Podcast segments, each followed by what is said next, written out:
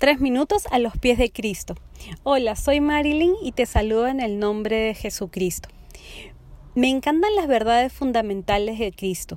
Sé que mi corazón, nuestro corazón, necesita muchas veces que le recordemos las verdades fundamentales de Cristo. Mi corazón es sensible, es confiado, es inquieto y necesita de mi cuidado. Por tanto, siento que debo recordarle nueva criatura soy.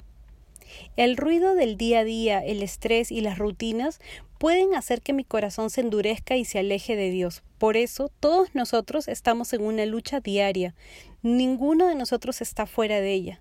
Luchas contra nuestra propia naturaleza de pecado, contra las tentaciones y nuestro propio yo. Qué fuerte y alto habla nuestro yo, ¿cierto? Es importante tener presente en nuestra vida diaria cómo existe siempre un antes y un después de Cristo en nuestras vidas. Gracias a Dios existe este punto final y nuevo inicio. Gracias a Dios porque nos ha dado el ansiado borrón y cuenta nueva. Gracias a Dios por la reconciliación y por sus promesas. Gracias a Dios por su misericordia.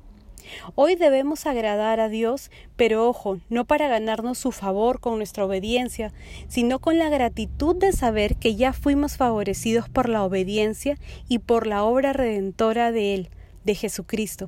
Él ha vencido, ya somos ganadores en Cristo y no hay nada adicional que podamos hacer.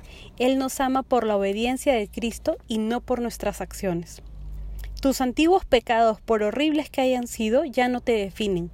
Lo que te definen es tu nueva identidad en Cristo. El pecado puede venir y tentarnos debido a nuestro pasado, y porque el pecado aún existe en nosotros buscando hacernos caer, pero nuestra identidad ahora es la identidad de Cristo. En Él no hay pecado que no podamos vencer. Debemos aceptar lo que Dios dice de ti, de nosotros en su palabra. Ya tú fuiste reconciliado, esa deuda fue pagada, ya Dios no te ve a través de ese pecado, Dios te ve a través de Jesucristo.